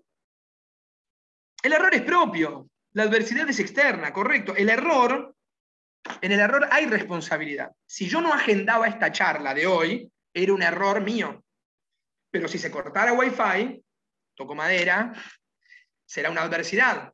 Pero si cortan Wi-Fi porque no lo pagué, ¿lo ven? En el error hay adversidad. Durante el día cometemos un montón de errores y también estamos frente a un montón de adversidades. Los protagonistas, frente al error y frente a la adversidad, nos hacemos cuatro preguntas poderosas. Me dicen que por favor no, que no se corte el wifi. Igualmente siempre hay un plan B que le voy a dar. Voy a la mañana a la charla de la, Armada, la di con el wifi desde mi teléfono. Así que siempre hay planes B y C y también. Si no me voy a, a un bar por acá. ¿Cuáles son las cuatro preguntas que nos hacemos los protagonistas? Ah, no se las voy a decir. Voy a ponerle un poco de misterio. ¿eh? En un ratito se las digo pero quiero hacer un paréntesis y contarles acerca del otro rol, el rol de víctima, el rol contrario al del protagonista, la persona que se victimiza todo el tiempo. La víctima habla con el me, las cosas que me pasan, las cosas que me hacen, todo el mundo está contra mí, contra perdón. La víctima todo el tiempo está, cuando no alcanza los resultados, sale a buscar culpables. Por ejemplo, yo salí con tiempo. ¿Viste que es perfecta la víctima? Nunca va a asumir un error, por lo tanto nunca va a aprender. Yo salí con tiempo. ¿Y por qué llegaste tarde? No me paró el colectivo. No me sonó el despertador. Me agarró el tráfico. Me, me, me. Freddy Kaufman dice que la víctima es la oveja. A ver, por más que tengan desactivados los micrófonos, háganlo en sus casas. Freddy Kaufman dice que la víctima es la oveja porque todo el tiempo está con el me. ¿Cómo hace la víctima? A ver, Muy bien, muy bien. Sobre todo los que son de zonas rurales les salió mejor el, sonido. De los de la ciudad, más o menos. ¿eh? Bueno, entonces la víctima siempre está buscando culpables afuera. El problema es que los va a encontrar. Siempre que busque excusas, a encontrar culpables y se va a quedar de brazos cruzados esperando a que cambien los demás. No imagino algo más estúpido eh, en cuanto a actitudes en la vida que esto. Debe haber, ¿eh? pero no, no me lo imagino una persona que nunca acepta un error, aun cuando comete 20 por día porque somos humanos, una vez, ¿sabéis que una vez me pasó? Uf, hace un montón. En una empresa, me vino a la mente, una empresa, pero hace, qué sé yo, no sé, seis años, ponele. Un chico me dijo que él consideraba que no cometía errores. ¿Cómo? No, no, no, que yo no me equivoco nunca. Pero bien, me lo vino a decir bien, ¿no? Tema, complicado, me parece, para, un tema, será un tema de él, no mío, ¿no? Yo tengo mis temas para laburar, él tendrá que laburar eso porque los comete, le gusta, no, es humano. Entonces, una vez sola me pasó eso. Bueno, entonces, ¿qué hace la víctima? Se considera perfecto, como les decía recién, y cuando no alcanza los resultados se justifica culpando al otro. Cuando aprueba el examen, ¿qué dice la víctima? Aprobé. Pero cuando reprueba, no dice reprobé, dice me bocharon, porque me odia la profesora y me tomó temas que no entraban. La víctima nunca choca, siempre dice me chocaron. Y cuando vos le decís, pero ¿por qué tenés la parte de adelante del auto rota? Me frenó de golpe. ¿Me ¿Entendés? La víctima siempre está en modo a ver quiénes son los culpables, porque yo soy perfecto o perfecta. Entonces la persona que se considera perfecta jamás va a aprender. Por lo tanto, jamás va a alcanzar los resultados. Estos resultados que vemos acá, jamás los va a alcanzar. La víctima es infeliz porque espera que cambie el mundo. El colectivo tiene que pararme, la gente no tiene que chocarme, mi jefe tiene que ascenderme, sistemas tiene que contestarme el mail que le mandé, el, el, despertador, tiene que sonarme, me... Esta es la víctima, la oveja, pero los protagonistas, el lobo o la loba, los protagonistas también nos equivocamos. Pero en vez de buscar culpables que no sirven para nada, no hablemos con el me, hablemos con el yo. Los protagonistas no decimos no me paró el colectivo, decimos no paró. ¿Qué puedo hacer yo con esto? Mirá cómo los protagonistas buscamos aprendizaje adentro, en vez de culpables afuera que no sirven para nada. Los protagonistas buscamos hacia como sabemos que somos un, porque somos. lo del pibe que les decía recién. Yo a mí no me importa lo que el pibe piense, el pibe es humano, comete errores todo el tiempo. Y lo peor que puedo hacer es no reconocer eso porque jamás va a abrirse a la posibilidad de aprender de ellos. Los protagonistas no somos perfectos, la víctima tampoco, pero nosotros lo sabemos, entonces buscamos aprendizaje adentro. Y ante el error y la adversidad nos hacemos cuatro preguntas. Les conté recién ¿eh? que eran cuatro preguntas, las vamos a ver ahora. Y vamos a ver por eso cómo crece el protagonista y va a alcanzar los resultados que la víctima nunca va a alcanzar. La primera es que no hice.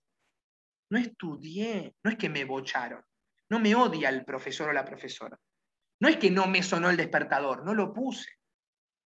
O puse solamente uno, entonces tengo la oportunidad de aprender y poner dos despertadores. Muchas personas usan dos por las dudas. ¿Qué no hice? No saqué un seguro contra pandemias, ¿no? Salvo Wimbledon, creo que nadie más lo sacó. ¿Qué no hice? No hice un backup de la computadora, no capacité a mi equipo de trabajo. ¿Qué no hice? Me ayuda a encontrar mis errores por omisión. Lo que debiera haber hecho, pero que no hice. La otra pregunta poderosa, ¿cuál es? ¿Qué hice mal? Fíjense cómo va creciendo el protagonista y va a alcanzar los resultados que la víctima nunca va a alcanzar porque se considera perfecta. Y la víctima espera que cambien los demás. Pero Gandhi decía, seamos el cambio que queremos ver en el mundo. ¿Y cómo se hace? Creciendo. ¿Qué no hice? ¿Qué hice mal? ¿Qué no hice? No le puse sal al agua y ahora los fideos no se pueden comer. ¿Qué hice mal? Le puse demasiada sal al agua y ahora tampoco se pueden comer, por ejemplo. Errores de todos los días, de los cuales tenemos que aprender, porque si no estamos condenados a seguir cometiéndolos. ¿Qué aprendí? Porque si no aprendo el error estoy condenado, ¿eh? mañana los fideos me van a salir igual y pasado igual, porque siempre le digo que es la culpa del otro que no me enseñó y no me dijeron y no me avisaron y no me... me. Y la cuarta es que haré diferente que en realidad es la pregunta más poderosa que yo conozco hasta el día de hoy sobre desarrollo personal. ¿Qué haré yo diferente? ¿Tenés una, ¿Estás frente a una adversidad? ¿O no? Cerraron la agencia vieja un día para el otro. Bueno, te habrás quejado un día, dos, tres, porque somos humanos y, tenemos que hacer nuestro duelo. Al cuarto día habrán dicho, ¿qué puedo hacer yo para obtener fondo, para no cerrar, ¿no? para no achicarme, o por lo menos para achicarme, pero para no cerrar? Y bueno, fueron las preguntas que se hicieron ustedes, yo, el que tiene un restaurante, el que tiene un hotel, muchísima gente, muchísimas empresas, ¿no? Frente a esta adversidad, no fue un error, fue algo externo, esto fue una adversidad. La pregunta ¿qué haré diferente? Como les contaba, es la más poderosa y les diría que es la que resume a las otras tres. Así que con que recuerden la última alcance y sobra. Que de hecho es tan poderosa que habría que tatuársela, ¿eh? Tendríamos que tatuarnos la pregunta ¿qué haré diferente? No en la espalda, ¿no? En algún lugar que la podamos leer. Me voy a tatuar. Voy a hacer mi primer tatuaje a vivo. ¿Eh? Me lo voy a tatuar, ¿eh? Fíjense, ahí va, ¿eh? Haré. No se me la tatúen en la espalda porque no la van a poder leer diferente la próxima vez. Ahí está, ¿eh? Me acabo de tatuar la pregunta más poderosa. ¿Qué haré yo diferente? Y la respuesta a esa pregunta genera un cambio. Vamos con el bondi. Llegué tarde, no me paró el colectivo. La persona no aprendió nada, cada vez que el colectivo no le pare, va a seguir llegando tarde. Pone el poder de sus resultados en manos del colectivo. El protagonista se pregunta, ¿qué haré diferente? Salir cinco minutos antes, por ejemplo. Ahí hay un aprendizaje que le va a permitir alcanzar los resultados que llegar a horario. El salir cinco minutos antes genera un cambio, mientras que lo que hace la víctima es dar una excusa o explicaciones tranquilizadoras donde la culpa la pone en manos del otro, ¿no? lo cual es lo más idiota que hay. Porque esa persona, la víctima, está esperando que cambie el mundo, como le decía yo, en vez de cambiar y aprender y crecer. Entonces, ahora sí, vamos a los tres comportamientos de las personas protagonistas. Fecha de inicio, combinamos cantidad más calidad y cada vez que cometemos un error y cada vez que estamos frente a una adversidad, nos preguntamos, ¿qué haré yo diferente la próxima vez? Esas personas, quienes hacemos estas tres cosas, no tenemos ningún techo, ningún límite, ningún, ningún obstáculo. O sea, pero no es casualidad, o no somos mejores que nadie, o no están nuestros genes, es decidir hacer esto. Si vos no le pones fecha de inicio, nunca vas a la Antártida, nunca vas a comprarte la moto, si te la pasas toda la vida diciendo algún día me voy a comprar una moto. Cantidad, perseverancia, pero aparte inteligencia. Y por último, cada vez que cometemos un error y cada vez que estamos frente a una adversidad, preguntarnos, ¿qué haré yo diferente la próxima vez en vez de buscar culpables que no sirve para nada? Voy a pasarles un video, un cortometraje sobre este tema, y después van a tener que contestarme, por favor, dos preguntas que les voy a hacer. ¿Cuáles son las dos preguntas? La primera es, las personas de esta historia, ¿no? Los personajes de esta historia cometieron un error o estaban frente a una adversidad? Esa es la primera pregunta, si se trató de un error de ellos o una adversidad. Y la segunda pregunta, si ante ese error o adversidad eligieron, el rol de víctima o el de protagonista.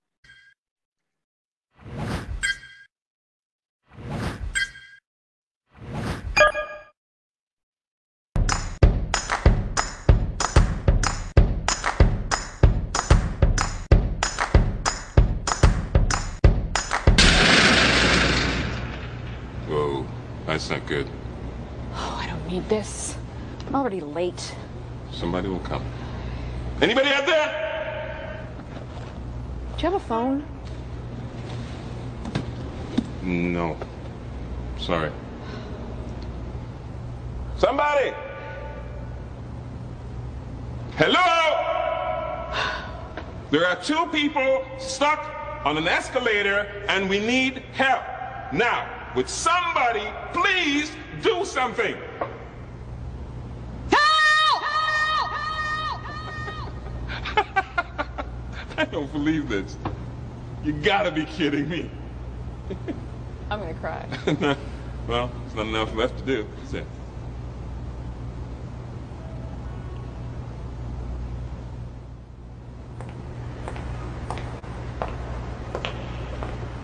Hello? Hey, don't worry about it. I'll fix it in a second.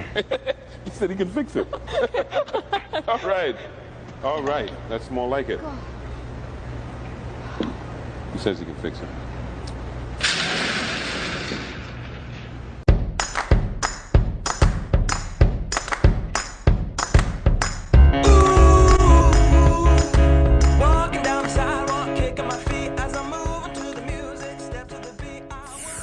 Me voy al chat, me voy al chat. Primera pregunta. Ay, ya contesté. bueno, vamos al, al chat. Primera pregunta. ¿Adversidad o error?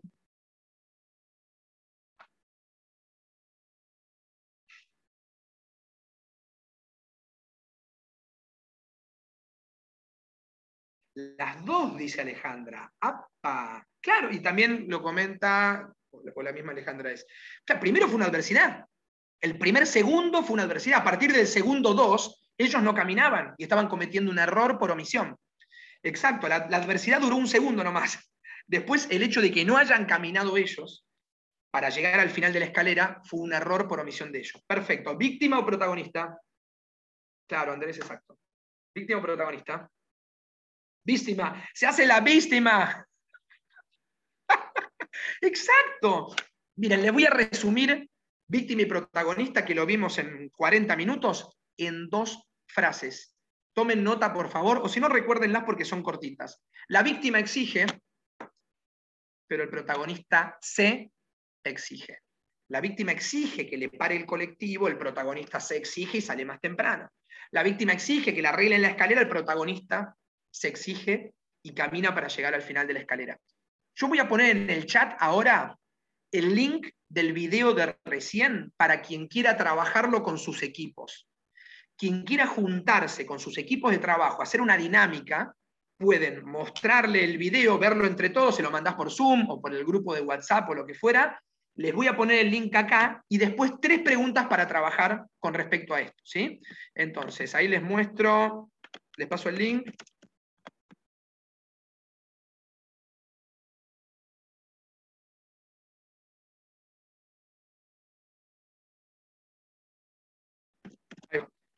Atrapado una escalera, lo tienen ahí en el chat. Así que levántenlo. Lo pueden levantar del chat, ¿no?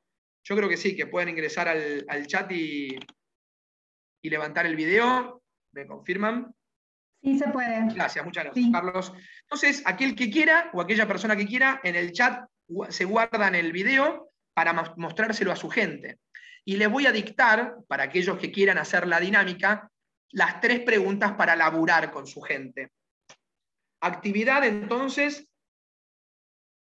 No, del otro no, Yael. El otro no, el de, la, el de Focus no está más en, no está más en, YouTube, pero lo tengo yo en la computadora, pero te lo puedo hacer llegar a través de WeTransfer. Miren, les voy a dejar acá mis datos.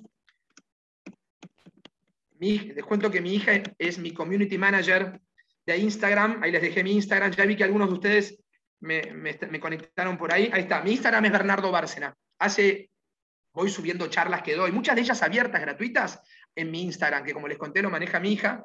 Y recién le mandé un mensaje y le dije, amor, vas a ver que hoy pasamos los 3.700 seguidores. Así que si me dan una mano, voy a poder cumplir la promesa que le hice recién a mi hija. Instagram es un canal que yo tengo, digamos, como muy, muy poderoso para poder contar. Mañana doy tal charla sobre actitud, sobre negociación, sobre liderazgo, lo que fuera, y como les dije, o entrevistas, algunas entrevistas en la radio o en la tele o lo que fuera, las voy subiendo ahí, así que me encantaría quedar en contacto por ahí. Y vamos a ver si ya Llegué a los 3.700. Ay, me faltan cuatro, pero bueno, nada, así puedo cumplir mi promesa a mi hija. Y aparte, para que quedemos, que quedemos en contacto, hablando en serio por ahí, eh, a nivel personal, a nivel profesional, lo que necesiten me escriben por ahí. Por ejemplo, recién ya él me preguntaba el link del otro video, pero no, no está más en YouTube.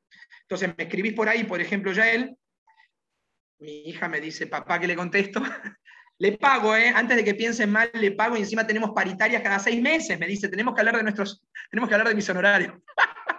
Mi reina. Bueno, entonces, eh, nada, y ahí nos pasamos a WhatsApp y lo subo a WeTransfer y te lo mando. Lo que quieran, ¿eh? Bernardo, voy a hacer una dinámica con mi equipo, por favor, mandame un video, alguna actividad, ¿qué se te ocurre? Dame una mano. Yo feliz de la vida, muy feliz. Así que ahí tenemos un canal para, para estar en contacto. No les digo LinkedIn, me pueden agregar LinkedIn, pero el LinkedIn lo maneja mi hijo, pero como está de novio y está eh, laburando y estudiando y todo, ni, lo jodo con el LinkedIn, así que en general subo todo al Instagram. ¿sí?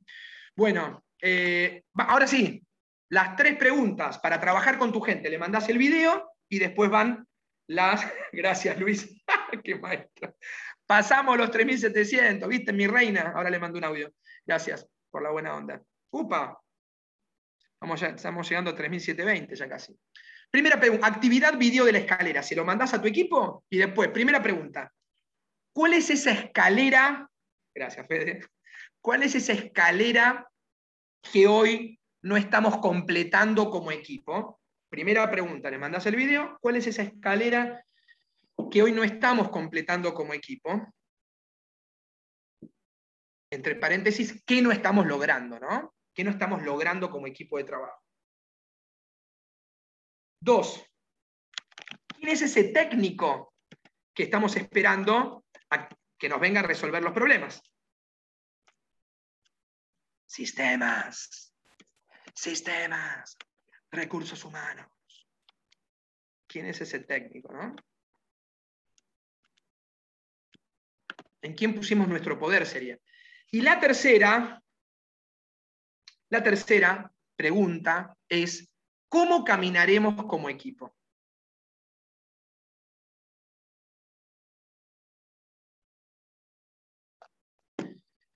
Entonces, las tres preguntas. Primero, para que labures con tu equipo si querés, ¿no? Che, ¿no seremos nosotros esos? Gracias, Silvia. No seremos nosotros los que estamos ahí en la escalera, porque cuando ves el video decís que tonto, que caminen. ¿Eh? ¿Y por casa? ¿No será nuestro equipo de trabajo que le está echando la culpa al gobernador, al intendente, al presidente, a, no sé quién? Primero, ¿cuál es esa escalera? ¿En qué, en qué escalera nos quedamos como equipo? ¿Qué no estamos logrando? Dos, segunda pregunta, ¿quién es ese técnico que estamos esperando que nos venga a solucionar los problemas? ¿El intendente de la ciudad? No sé, vos sabrás en quién, a quién te quedaste esperando en el escalón. Y la tercera, ¿cómo caminaremos como equipo? Porque nuestra felicidad, que está al final de la escalera, es nuestra responsabilidad. Nosotros somos responsables de llegar al final de la escalera. Y si se rompe, caminemos. Vamos al siguiente tema de hoy, que es innovación. ¿Y qué tendrá que ver la innovación con la actitud? Bueno, las personas innovadoras adivinen qué nos preguntamos. ¿Qué haré diferente? Eso es innovar qué puedo hacer diferente, qué puedo hacer mejor. Entonces vamos, primero, eh, dentro de, innovación, vamos a una frase de Einstein que está recontratrillada, que yo sé que la hemos visto cuatro mil veces en la vida, hasta en los sobrecitos de azúcar, pero viene bien tenerla en cuenta ahora. Y dice, este muchacho con 164 de coeficiente intelectual, así que para darle bola, en los momentos de crisis, solo la imaginación es más importante que el conocimiento. Ustedes tienen mucho conocimiento sobre el rubro de los viajes y del turismo. Bueno, en este momento de crisis total, la imaginación, la creatividad, la innovación es más importante que lo que ustedes sepan. Entonces vamos a ver ahora cómo ser innovadores. Primero les cuento que este, este no es Marley, el papá de Nemo, ni este es Doris, ni este es Bruce, el tiburón. Si este fuera una cadena hotelera en vez de Doris, esa amenaza es Airbnb. Si fuera una agencia de taxis, la amenaza sería Uber. ¿no? Si fuera una cadena de cines, ese tiburón, esa amenaza, sería ni más ni menos que Netflix. Entonces, hagamos lo que hagamos, hay tiburones muy hambrientos en la pileta, en la piscina en la que estamos nosotros. Un embole la noticia que les acabo de dar, pero saben que es mejor que como es así, estemos atentos. Porque cuando nos dormimos, nos morfa el tiburón. Entonces, hagas lo que hagas, sea lo que sea, todo está bajo, bajo amenaza. Y vos tenés que conocer bien cuáles son tus amenazas. Aparte del COVID, que es la amenaza de todos. El problema con el COVID es que si uno cree que ese es su único problema, ahora que estamos varios vacunados, y se terminó el problema. Y no. La gente va a seguir viajando en el futuro a través de una agencia de viajes. Dejó la pregunta ahí picando. La gente va a seguir contratando en el futuro a un orador, a un conferencista. Cada uno tiene que conocer cuáles son esos tiburones, esas amenazas, ¿no? Porque si el cine se relaja pensando, yo ahora le doy de cenar a la gente, que estuvo buena como innovación. Vos podías en el DOT, en algunos lugares, podías cenar en el cine. Pero no se trata de ser un tiburón, se trata de ser el tiburón más grande. Porque a vos se te ocurrió eso, pero después vino Netflix y ni hablar con la pandemia. Y la gente ya se acostumbró a ver series en su casa, ¿no? Entonces, primero, conocer nuestros tiburones para nadar lo más rápido posible y no relajarnos en una colchoneta flotante, porque si no se pudre todo. Todo el tiempo tenemos que ser innovadores. Este miedo que les quiero generar contándoles esto, que sea un miedo que los motorice y no que los paralice. Segunda imagen. Ahora les voy a contar lo fácil que es innovar, pero vamos con estas imágenes de diagnóstico. ¿El siglo pasado innovabas? Una universidad que innovaba el siglo pasado era la mejor. Si vos innovabas haciendo mates, vendías como loco, porque había competitividad, pero no era demencial, no era sanguinaria, no era voraz, no era violenta como es ahora. Hoy en día tenés que innovar no para ser la mejor agencia de viaje o la mejor empresa de no sé qué, sino para aumentar tus chances de sobrevivir. Lo que está en juego es la supervivencia. Ahora tenés que innovar para que sea más probable que el año que viene existas. Lo que vos, yo, lo que les digo a ustedes, primero me lo digo a mí, ¿eh? no tengan dudas acá. Primero me hablo, después se los cuento. Hay que ponerse las pilas, no pensar que la gente va a seguir viniendo a tocarnos el timbre, porque no, y ya lo están viendo ahora. Ya lo están viendo, nuevas plataformas. Y bueno, ¿cuál es mi ventaja competitiva? ¿Cómo me puedo diferenciar de esas plataformas que son mis tiburones? ¿Por qué Doña Rosa o Don Jorge van a venir acá, pudiendo hacerlo desde la casa? ¿Qué les doy? ¿Cómo puedo innovar? ¿Cómo me puedo destacar? ¿Cómo puedo asombrarlos? cómo puedo exceder sus expectativas. Pero esa innovación de hoy en día no es para que sea la agencia más grande de Rosario, de Resistencia o de Mendoza o de Cava. para aumentar las chances de sobrevivir. Lo que está en juego es la supervivencia. Entonces, ¿cómo vamos a innovar? Bueno, acá vamos a ver tres claves para ser innovadores y que de esa manera sea más probable que sobrevivamos en este mundo donde, donde la competitividad es sanguinaria. Primero, todo tamaño de ideas es válido, no tenés que esperar la gran idea. Por pequeña que sea la idea, es mejor que nada. No se te tiene que ocurrir una plataforma donde el cliente aparece en París. No. Por pequeño que sea tu idea, fíjense esto. Una idea muy, muy simple, una idea barata, una idea en la que no hay tecnología y sin embargo es innovación. Entonces la clave número uno es que ustedes propongan ideas pequeñas y aparte que generen una atmósfera donde la gente no tenga vergüenza de, proponer cosas por pequeñas que sean. Porque pequeño es muchísimo mayor que cero. Entonces desarrollemos un espíritu innovador, proponiendo ideas y pidiéndole a la gente que proponga ideas. Porque todo se puede hacer mejor y todo se debe hacer mejor. Más rápido, con menos reclamos por parte de los clientes, con menos impacto, menos impacto al medio ambiente, más barato. Todo se puede hacer mejor. Nada se hace perfecto. Entonces, al saber eso, entusiasmémonos con mejorar todo. Un 1% por día. Clave 2 se pueden combinar cosas que ya existen. Innovar es combinar cosas que ya existen. De hecho, el 99% de las innovaciones en realidad no es algo nuevo, o sea, sí es algo nuevo, pero es alguien que combinó dos cosas. Por ejemplo, mate con luz, termo con luz, perdón, no inventó ni el termo ni la luz. Pero cuando lo combinas, estás innovando y ese es un tarascón del tiburón a la competencia que solamente tiene termo. Ahora la gente empieza a comprar termo con luz para poder cebar a la noche. Yogur con cereales. Vos haces yogures. ¿Con qué cosa que ya exista lo puedes combinar? Con cereales. No inventaron ni el yogur ni los cereales. Combinaron. Cerveza de chocolate. alpargatas con diseño. Alpargatas paes. Las alpargatas existían y los colores también. No inventaron nada nuevo, sino que lo que hicieron fue combinar cosas que ya existían. Auto con cámara de estacionamiento trasera. Zapatillas con luces. Es decir, turismo con qué? Viajes con qué? ¿Con qué cosa que ya exista podés combinar tu actividad? Esta es la clave número dos.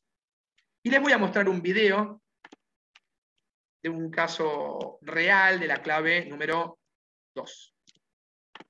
Combinar. Innovar es combinar. No se te tienen que ocurrir todas las ideas espectaculares, sino que tenés que ver qué podés combinar con qué. Entonces vamos ahora de, una, de un ejemplo, de un caso real, de la clave número dos, que es combinar. Esto es en gastronomía.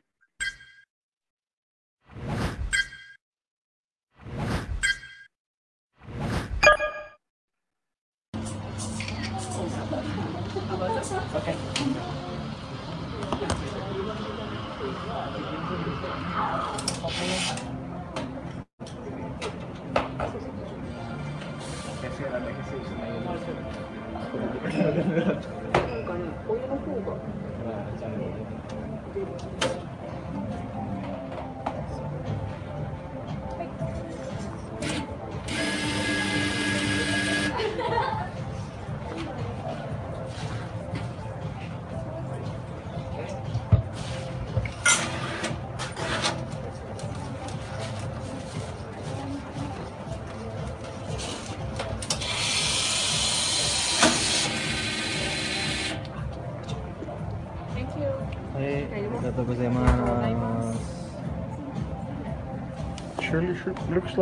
Soy yo, no lo pude creer. Soy yo. ¿Qué hago en el café entonces? El que hacía café pensó, ¿con qué cosa que ya exista lo podemos combinar? Clave número dos, ¿se acuerdan combinar? Café más impresora. Y si en vez de toner le ponemos canela, y eso es un tiburón para la cafetería de la esquina que te vende café. Clave número dos, combinar. En París, vas caminando de noche por la ciudad de París y ves un lavarrap, ¿no? Un lavadero de ropa con los lavarropas abierto a las 11 de la noche. Entrás y hay un lavarropas que está quieto, que no está funcionando. Te metes en el lavarropas y es la entrada a un boliche, una discoteca. Todo el mundo se filma metiéndose en el lavarropas. Discoteca más lavarropas. Eso es innovación. Eso te permite sorprender a la gente. Si estás una noche en París y vas a bailar, vas a ir ahí. No vas a ir a una discoteca en la que se entra por la puerta. Y te vas a filmar como hace todo el mundo cuando se mete por el lavarropas. Clave número dos, combinar. Y la clave número tres, y ya vamos terminando, es estar atentos a ideas, a soluciones de otros ámbitos. Tenés una agencia de viajes, estás en crisis o estuviste en crisis. Recién leí hace un ratito que parece que a partir del primero de noviembre, lo leí medio rápido, no quiero generar falsas expectativas, pero que a partir del primero de noviembre parece que se abrirían viajes a todo el mundo. Espero haber leído bien, no los quiero ilusionar y que sea un, error, pero vi, eso, ¿no? Así que bueno, eso es una gran noticia. Entonces, pero seguís, seguís pensando cómo hacer para facturar más, para generar más negocios, para tener más clientes. Y bueno, a alguien se le tiene que haber ocurrido una idea en Portugal o en Shanghái. No esperes que se te ocurra la mejor idea del mundo. ¿Cómo habrán hecho otras agencias de viajes para obtener fondos en esos momentos o en este momento? Googlea, averigua y copia esa idea. Cuando vos tomás esa idea, no la estás robando, estás innovando en tu agencia de viajes. Robar sería si la, otra empresa hubiera patentado, ¿no? Si hubiera patentado esa idea y si eso es delito. Pero si se le ocurrió, qué sé yo, poner perros salchichas en la agencia de viaje para que la gente vaya a darle, estoy diciendo cualquier idiotez, pero para que le vaya a dar comida al perro salchicha y cuando la gente se acerca le vendes un ticket, bueno, copialo, fíjate si te da resultado acá. Ejemplo, caso real, en la ciudad de Buenos Aires ahora se puede jugar en los parques al ping-pong, al tenis de mesa. No se le ocurrió al jefe de gobierno de la ciudad de Buenos Aires. Esto existía en otras partes del mundo. En París, por ejemplo, en Londres, pero cuando vos copiás, no es robar, robar es otra cosa. Robar es cuando está patentado, pero esto no puede estar patentado. Nadie puede patentar una mesa de ping-pong en un parque. Entonces, cuando vos tomás esa idea de otro ámbito, de otro lugar, estás innovando. No es que le robaste a Londres la idea. ¿Cómo sabés si Londres no la copió de Montevideo? ¿Qué importa quién fue el primero? Año 2021. ¿Qué importa quién fue el primero? Dio resultado en París, probemos en la ciudad de Buenos Aires o en Venado Tuerto o en Río Cuarto, donde fuera, para de esa manera mejorar la experiencia del vecino, para que pudiera jugar al ping-pong a la plaza y no se tenga que comprar una mesa de ping-pong y ponerla en el living. Entonces, estas son tres claves para innovar. No hace falta que seamos ni genios ni millonarios para innovar. Todo tamaño de ideas es válido. Dos, combinar cosas que ya existen, ¿no? Fabricás remeras, ¿con qué lo podés combinar? Fabricás vasos, ¿con qué lo puedes combinar? Fabricás anteojos, ¿con qué lo puedes combinar? Y por ahí con una linterna acá para poder leer de noche, no sé, qué sé yo. Yo me dedico al liderazgo y estoy pensando todo el tiempo con qué puedo combinar mis cursos, mis capacitaciones. Clave número dos, combinar. 98, 99% de las cosas que nos sorprenden en realidad son combinaciones de cosas que ya existían. ¿Quién inventa algo nuevo de la nada? ¿Qué sé yo? No sé, el Wi-Fi será. Si es que no. Pero el Wi-Fi, ponele que sea una de cada 100. Las otras 99 son este, cerveza con maní en la tapa, como están vendiendo ahora, ¿no? La cerveza existía, el maní también.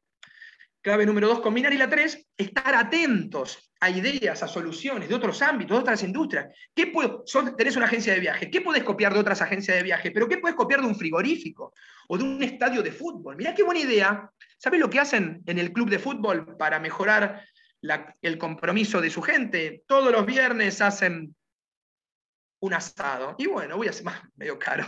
Pero bueno, no sé, o toma, se juntan a tomar mate, cada uno va con el suyo. Perfecto, lo implemento. No tiene que ser solamente tomar ideas del rubro turístico, sino de, donde sea. Probá en tu organización y cuando lo pruebes, cuando lo intentes, vas a estar innovando. Y lo último que les quiero contar es cómo hacerlo. Si yo en la ciudad de Buenos Aires, si yo fuera el jefe de gobierno y pusiera tres mesas de ping-pong en cada plaza, que sale, sale unos mangos, me imagino, y nadie juega, me equivoqué mal. Entonces, esto último que vamos a ver ahora es cómo innovar y es rápido y barato, rápido y barato, rápido y barato. Viene del design thinking y el rápido y barato implica poner dos mesas de ping-pong, fíjate si la gente juega, si juega pone en dos parques más y después de a poquito vas. Pero si vos pusiste dos mesas de ping-pong y nadie jugó, bueno, fue rápido, o sea, pudiste romperlas y sacarlas rápido de esas mesas y fue barato porque fueron dos mesas, no fueron 20.000 mesas. Y así en cualquier cosa que innoves, ¿no? Y acá cierro con este ejemplo. Coca-Cola, empresa líder, empresa innovadora, innovó con la clave 2. No inventó ni la gaseosa ni la cereza. Lo que hizo fue combinar y sacó la Cherry Coke, que no le gustó a nadie. A nadie le gustó la Cherry Coke, a nadie, ni al hijo del, dueño de Coca-Cola, ni a la hija, ni, ni al hijo del que la inventó.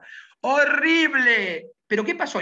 ¿Hicieron bien en innovar? Claro, había que innovar, pero, innovaron mal, innovaron lento y caro. O sea, sacar esos millones de botellas del mercado llevó mucho tiempo y encima fueron pérdidas gigantescas. Coca-Cola en un montón de otras situaciones innovó bien, pero estoy hablando de este caso de una, innovación muy errada de Coca-Cola porque fue que pensaron que le iba a gustar a todo el mundo, no le gustó a nadie. Pepsi, sin embargo, en este aspecto, innovó bien.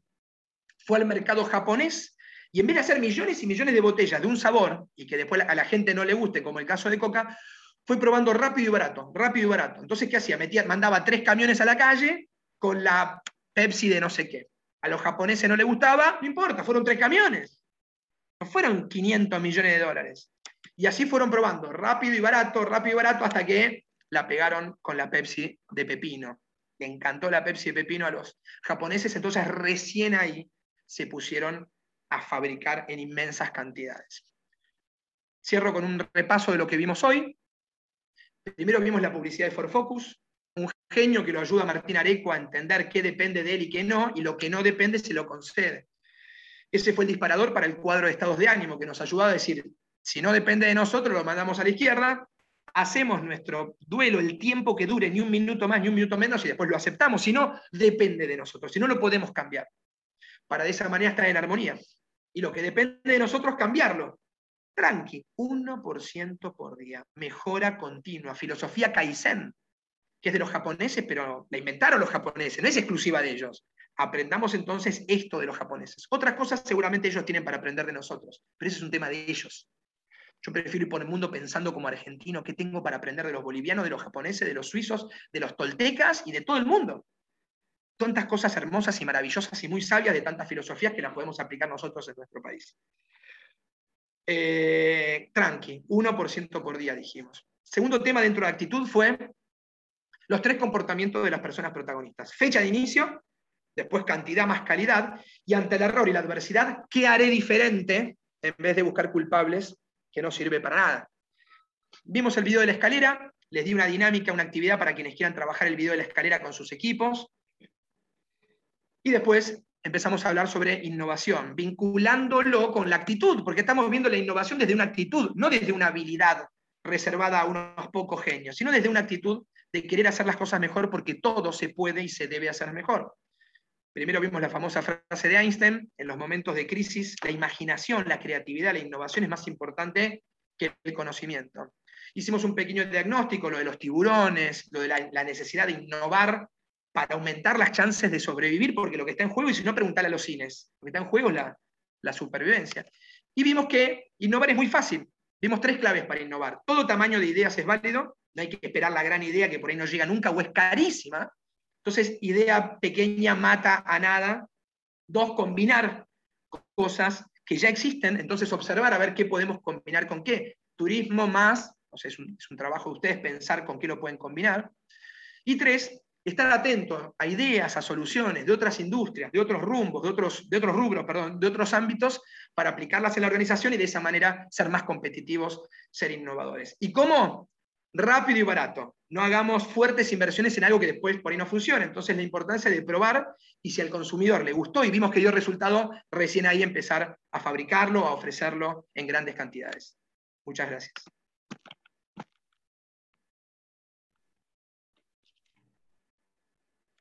Gracias, Pablo.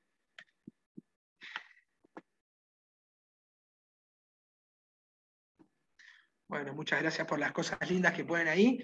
A nuestro país lo vamos a sacar adelante con actitud protagonista, dejando de quejarnos y empezando a exigirnos a nosotros, y por supuesto con un espíritu innovador para hacer las cosas mejor, porque como dijimos, todo se puede y se debe hacer mejor. Gracias. A José María Triviño, que es nuestro director general eh, de Interasis Travel, y, eh, y luego hacemos el sorteo. José, ¿te parece? Sí, sí, me parece. Bueno, buenas tardes. Este, me robo estos mm, pocos minutos para, cerrar un poco la, jornada. Es básicamente eh, repetir mm, los distintos reconocimientos que estoy leyendo en paralelo para Bernardo. Agradecerle básicamente por acompañarnos hoy. Creo que nos ayudó, nos recordó, nos, archivó varios conceptos que muchas veces uno tiene guardados y que frente a situaciones como las que estamos viviendo y que, bueno, que todos reconocemos, eh, creo que son muy oportunas y, creo que están en nuestro desafío eh, poder eh, llevar adelante cada una de ellas o algunas de ellas, tomar algunas de ellas este, para poder ir desenmarañando todo el día a día que, que, se presente y que se sigue presentando muy, muy complejo. Entonces quería bueno, agradecerle en nombre de Interasist a Bernardo por su tiempo, por compartir esos conceptos que realmente son, o por lo menos considero y seguramente el resto muy valiosos. Y a pesar de que bueno, tiene una agenda, como lo mencionó, muy cargada y va de acá para allá, pero bueno, nos hizo el, espacio para poder también disfrutarlo desde Interasist. Eh, también quería agradecer al equipo comercial, a todo el equipo comercial, eh, conducido bueno, este, por Diego por Cuevas, por María Sol Veiga y Alberto Huejara, este, y al resto, digamos, de los, de los que componen el, sector, porque bueno, fue iniciativa de ellos realmente, o sea, Interasys fue el medio, pero la idea de poder generar este, este, espacio, este encuentro con todos, eh, nace en ellos. Eh, de una manera u otra es también la manera que entendemos que puede ser oportuna en estos tiempos donde también nos cuesta más encontrarnos, juntarnos, de poder aprovechar, de poder compartir, de poder bueno, encontrar en, estas presentaciones cosas que realmente nos puedan ser útiles para nuestro día a día y para, todo lo que tenemos que seguir este, llevando adelante. Luego a Sabrina, porque bueno, fue la, encargada de, poder eh, generar este, este, encuentro. La verdad que fue un éxito a, mi criterio. Eh, pasó rápido, eso quiere decir que fue bueno, cuando las cosas a veces duran pocos, cuando uno realmente reconoce en eso, que se queda con, ganas de poder escuchar un poco más, pero bueno, seguramente eh, no va a faltar oportunidad de poder repetir algo similar. Y bueno, finalmente em, a, toda a, toda la empresa, a, a todos los empleados que componen nuestra organización, muchos de ellos los veo que están este, también aprovechando de este espacio y se han sumado al evento. Eh, realmente agradecerles por, por este, este, tiempo este, y su capacidad de poder adaptarse a tantos cambios. Eh, realmente yo considero que son protagonistas verdaderos de cambios, como, como reza el, el título del encuentro, porque este, hicieron mucho y siguen haciendo mucho por poder sacar a la empresa adelante y eso se valora. Y bueno, y finalmente a, bueno, a cada uno de ustedes, eh, algunos los conozco, clientes, proveedores, amigos, eh, que realmente, bueno, sin ustedes este, esto realmente no, no, no, podría ser posible. Eh, nos conocen, nos, nos, vienen acompañando durante estos siete para ocho años ya de, de desarrollo, de crecimiento, y bueno, este, esperamos que lo sigan haciendo de igual forma. realmente para nosotros son muy importantes y bueno, son realmente este, los que alimentan el día a día de la, empresa. Eh, y bueno, en nombre de Interasys de la compañía se los, se los quería agradecer. Era básicamente eso, este, eh, Bernardo, Sabrina, Diego y bueno, y al resto que mencioné anteriormente, eh, agradecerles porque realmente fue un, éxito. A, mi entender fue muy buena la, presentación y, yo particularmente lo disfruté como seguramente veo que muchos de ustedes lo han hecho. Así que muy, muy agradecido. Muchas gracias. Buenas tardes. Gracias, José María, Sabrina y a todos. Muchas gracias, José. Thank you.